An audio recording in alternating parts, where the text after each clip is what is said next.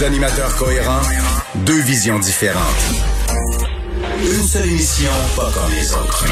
Mario Dumont et Vincent Dessureau. Cube, Cube Radio. Bonjour tout le monde, bienvenue à l'émission. 15h30 presque. Bonjour Vincent. Salut Mario. Alors, euh, en cours présentement à Ottawa, dans la salle du Sénat, la lecture par Julie Payette du discours du trône. Ouais, ça dure quand même depuis un bon moment. Maintenant, c'est une quinzaine de pages bien chargées. euh, Mais en gros, ce qu'on comprend, c'est que M. Trudeau sera pas en mode coupure hein, dans les prochains Le mois. temps n'est pas à l'austérité. Effectivement, d'ailleurs, il c'est écrit dans le discours du trône là, que pour aider les Canadiens, on fera tout ce qu'il faut en utilisant tout l'arsenal budgétaire nécessaire. Mais j'ai aimé le mot arsenal parce que, tu sais, en, en termes militaires, un arsenal, généralement, c'est que tu as un ensemble d'armes, là, tu comprends? Les, les, les, les grenades, les canons, nomme-les. là, Oui. C'est ça, un arsenal. Oui. Et dans ce cas-ci, il n'y a pas d'arsenal. il- C'est juste le déficit. C'est ça. C'est juste l'emprunt. la seule arme budgétaire, le seul arsenal budgétaire, c'est l'emprunt. là. Il n'y a plus d'argent. On est 300, 400 milliards dans le trou. Puis on va en emprunter plus. Mais ils seront là pour les Canadiens, ça c'est sûr. Je, on, on expliquera plus en, plus en détail dans les prochaines minutes. Et tout de suite, euh, on va aller rejoindre Paul Larocque et l'équipe de 100% Nouvelles. C'est le moment de joindre Mario Dumont dans son studio de Cube Radio. Salut Mario. Bonjour. Écoute, j'essayais de vérifier pendant la pause au niveau des records Guinness. Je pense qu'on a établi un nouveau record. En veux-tu une bonne, Mario? Écoute, Julie Payette euh, euh, est rendue à peu près même pas la moitié la, la- la lecture euh, du discours du trône. Euh, déjà une réaction euh, outrée du premier ministre du Québec là, sur Twitter, Mario. François Legault qui dit discours du trône décevant pour le Québec, ne respecte pas le champ de compétences des provinces en santé. Je vais en discuter demain avec les premiers ministres des autres provinces. Mario, je Bon. pense que c'est parti. On peut pas être surpris quand même, là.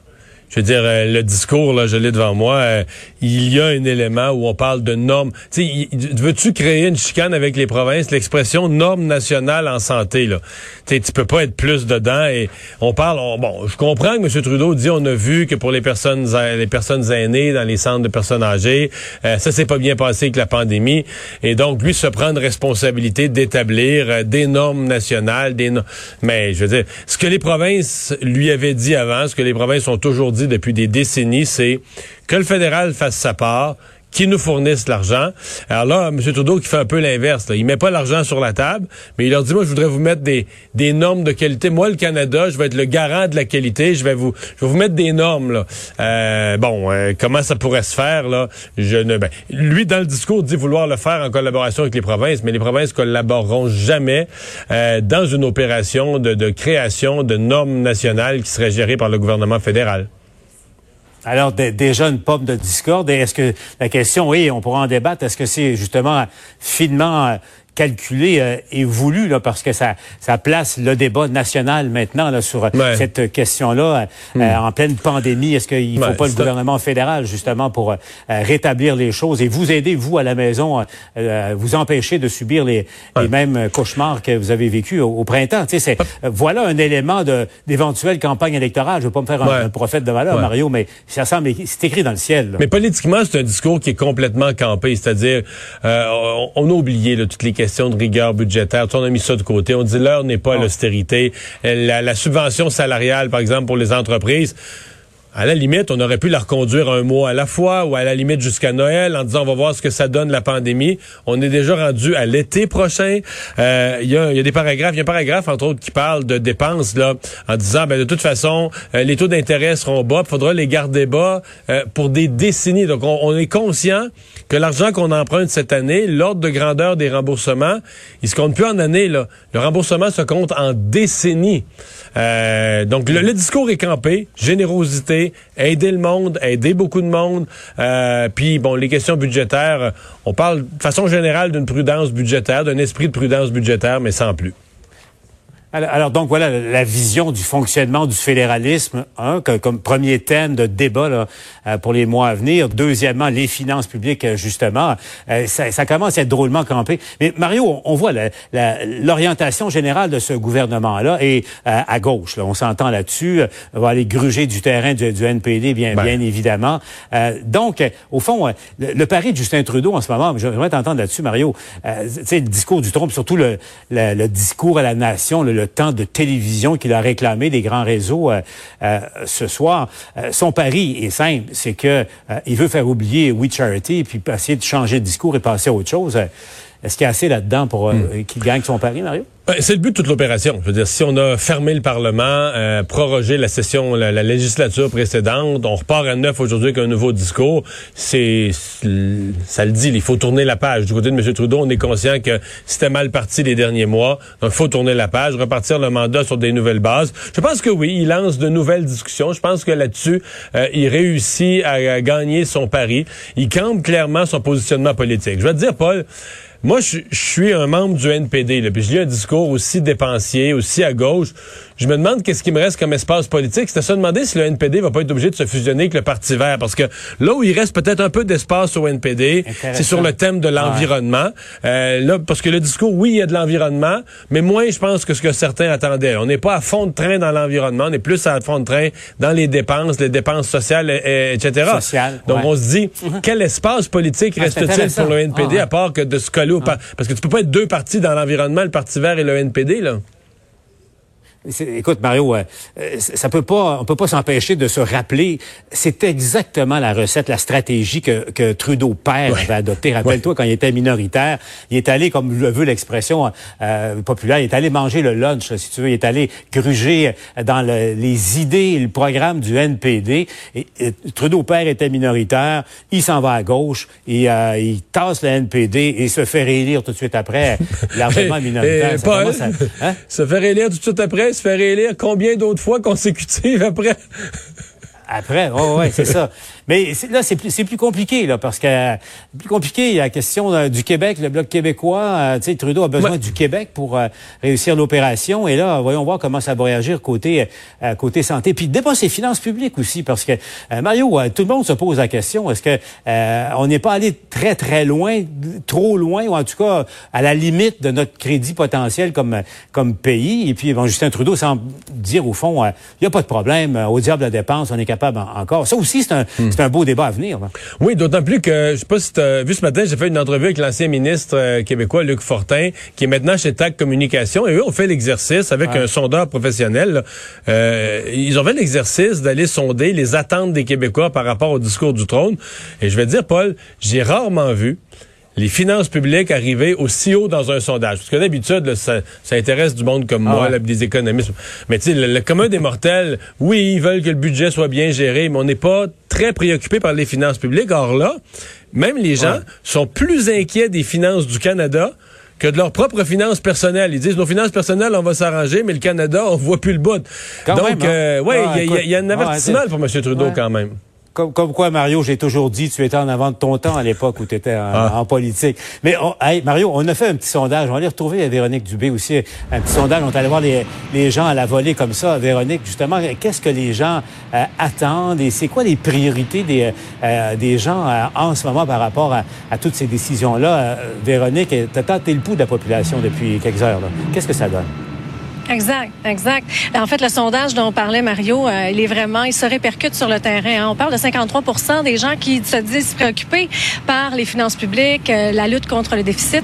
moi, j'ai parlé à plusieurs personnes ici et ça revient vraiment là. Quand est-ce que ça va arrêter? Quand est-ce qu'on va, euh, on, on va finalement freiner les dépenses. Sauf que j'ai remarqué, les jeunes disent non, le gouvernement a bien fait de dépenser autant pour euh, l'aide d'urgence. On en avait besoin. C'est sûr que je me trouve au centre-ville de Montréal. Hein? Alors, où là, où il y a des commerces qui sont fermés, certains qui fonctionnent très au ralenti, les restaurants. Donc, ces employés-là qui ont hâte que ça recommence, eux, et qui disent oui, on avait vraiment, vraiment besoin de cette aide-là. Et plus je parle à des gens âgés, plus on a une réflexion un peu plus euh, mature ou disons avec une certaine sagesse. On dit là, euh, ça commence à faire. Euh, il va falloir qu'à un moment donné, on arrête de dépenser. Puis j'ai aussi parlé euh, tout à l'heure à une dame, tu sais, par rapport à aux normes nationales en santé. C'est drôle. Elle me disait, moi, mes attentes envers le gouvernement Trudeau, euh, sont pas là parce que ça se passe en santé, donc c'est une, une compétence provinciale. alors, donc vraiment, les gens qui vont suivre, j'ai l'impression, le discours du trône aussi pour parce qu'habituellement, c'est pas nécessairement un discours qui est très très suivi. Donc, il y a des gens qui m'ont dit à 18 heures effectivement serait au rendez-vous. On peut écouter justement ce que ça a donné sur le terrain. Je suis d'accord pour qu'on donne de l'argent parce que sinon, il y a des gens vraiment qui ont resté sans aucune, euh, aucune euh, aide. Sinon, ils vont commencer à voler ou à tout ça. Moi, je pense qu'il devrait quand même ouvrir des business qui pourraient euh, aider des, au- des- des gens pour avoir du boulot. Oui, on comprend que c'est la pandémie, mais euh, là, on est. oui, on, pour la santé, c'est bien, mais on pense qu'après, ça va être la, catastrophe économique qui va arriver. Là, euh, on sait pas ce qui va. Ce qui, nous attend. Là. déjà mis énormément d'argent. Euh, je m'attendrais à ce qu'ils mettent un frein un peu à ça parce que, bon, c'est bien beau, là, euh, les finances, mais là, on se retrouve avec un déficit, là, euh, je veux dire, presque épeurant. Mario, quand même, écoute, ça doit être, c'est de la musique à tes oreilles, ça. Je te le dis, t'étais avant-gardiste, t'étais avant ton temps. Ouais, mais presque épeurant. Je retiens les, derniers mots du monsieur, le presque épeurant, parce que effectivement, faut quand même dire que, tu sais, moi, j'étais de ceux là, qui étaient, qui disaient les déficits là, quand l'économie allait bien, 2018, 2019, je me disais faire des déficits de 20, 25 milliards, il n'y a pas de raison pour le gouvernement de M. Trudeau. Mais tu sais, quand on regarde ça aujourd'hui, on dit des déficits de 20 milliards, c'était du change, c'était de la menu monnaie. Là, on compte les déficits en centaines de milliards. Le dernier chiffre qui nous est sorti cet été, c'était 340. Mais là, on s'en va vers les 400. Mais il y a de plus en plus d'économistes qui disent, puis avec le discours qu'on a aujourd'hui, on s'en va peut-être vers le 500 milliards. Donc là, on se retrouve dans une situation où le Canada, en, mettons qu'on restait sur ce genre de rythme-là, là, en deux ans, deux, trois ans, deux ans et demi, le Canada pourrait, dé- pourrait doubler, pourrait faire autant de déficit en deux ans et demi que tout ce qui avait été fait depuis la Confédération de 1867 à, à- à ce printemps. Là. Donc là, c'est certain qu'il y a des gens qui commencent à trouver que ça y va vite. Et je pense qu'il y a quand même un écart entre les premiers mois, là, la, la situation d'urgence, mars, avril, mai, la PCU, euh, les gens savaient pas Ouais, comment ils allaient payer ça. leur loyer. Mais là, c'est la prolongation des mesures. C'est une impression qui est donnée, qu'il n'y a pas de mesure, qu'il n'y a pas de contrôle. On a vu cet été des gens, ben, il y aurait eu de l'emploi, mais ils refusaient l'emploi. Il aimait mieux prendre le, le- le chèque du gouvernement. Là, les gens se disent non. Là, Mhm. c'est exagéré. On n'est plus dans l'aide d'urgence. On est dans une aide où les gens prennent le chèque du gouvernement plutôt que d'aller prendre un travail qui leur est proposé puis de gagner du vrai argent, peut-être de payer. C'est eux qui paieraient un petit peu d'impôts là-dessus. Et là, quand moi, j'ai tantôt quand j'ai vu, par exemple, subvention salariale prolongée jusqu'à l'été prochain, c'est le genre d'exemple où tu dis, oh boy, peut-être que la pandémie va être finie. On ne sait pas ce qui nous attend, mais si on veut être optimiste un peu, peut-être que la pandémie va être finie. Comment on s'engage aussi loin pour autant d'argent? Ouais. Mario, avant de se laisser, là, allons, euh, faisons un peu de, pro- de projection. Euh, euh, bon, les conservateurs, la, question des finances publiques, les conservateurs ne peuvent sans doute pas, si jamais il y a un, vote de confiance sur ce discours-là, euh, on prend pour acquis, Mario, est-ce que je me trompe, que les conservateurs pourront jamais appuyer euh, Jamais. euh, cette, cette philosophie-là? Bon, passons au Bloc québécois, avec euh, le premier ministre du Québec qui, qui tweet Problème pour le avant même Bloc. la fin de la lecture du discours, le Bloc peut-il voter pour ce discours-là? Pas vraiment. Difficile. Impossible. Il reste, le- il reste le NPD. Il reste le NPD. Qu'est-ce qu'on va faire, euh, M. Singh, tu penses? c'est acquis. Le NPD ne veut pas d'élection. Euh, les sondages démontrent que les électeurs du NPD, même leurs électeurs, sont ceux qui veulent le moins des élections. Euh, le parti, euh, le NPD n'est pas prêt financièrement. Et j'ai reçu Alexandre Boulris en entrevue plus tôt cette semaine qui me disait, tu sais, dans le fond, le discours du trône, c'est pas un vrai test. là. Tu sais, le gouvernement, c'est des, c'est des vieux peu, des vœux pieux, c'est des, des grandes intentions. On peut pas être contre ça, tiens, on peut pas être contre la vertu. Il disait le printemps prochain, quand il y aura le budget, là, on verra si les décisions budgétaires suivent les grands principes. Puis là, on fera un vrai test au gouvernement. Donc moi, je m'attends, euh, puis je lis le discours, je m'attends à ce que le NPD, sans la moindre hésitation, si j'étais d'ailleurs à M. Singh, là, tu laisses pas traîner une espèce de faux suspense, qu'est-ce qu'il va faire, qu'il fera pas, il va le dire demain, il va le dire après-demain. Quatre minutes après la fin du discours inaugural, je dirais, on n'a rien vu là-dedans qui nous empêcherait de voter pour, donc on va soutenir le, discours. That's it. Tu pas. Ça donne rien. De toute façon, tu vas l'appuyer pareil, le gouvernement. Ça donne rien de laisser, euh, euh, de laisser le- le- le- l'espèce de faux suspense traîner, traîner, traîner, les gens te poser des questions puis des sous-questions. Règle ça tout de suite. Donc, euh, disons, à, à moyen terme, là, moyen terme, c'est quelques mois, euh, on verra, mais à court terme, Mario, est-ce qu'on peut dire que Justin Trudeau a, a gagné, en tout cas, le début de son pari, là? Ben, Parce que, un, il, euh, oui, minoritaire, un il ouais, se maintient. un certain puis, bout. Puis il change le discours, change Ouais. le discours, là. On va parler de ça maintenant, là.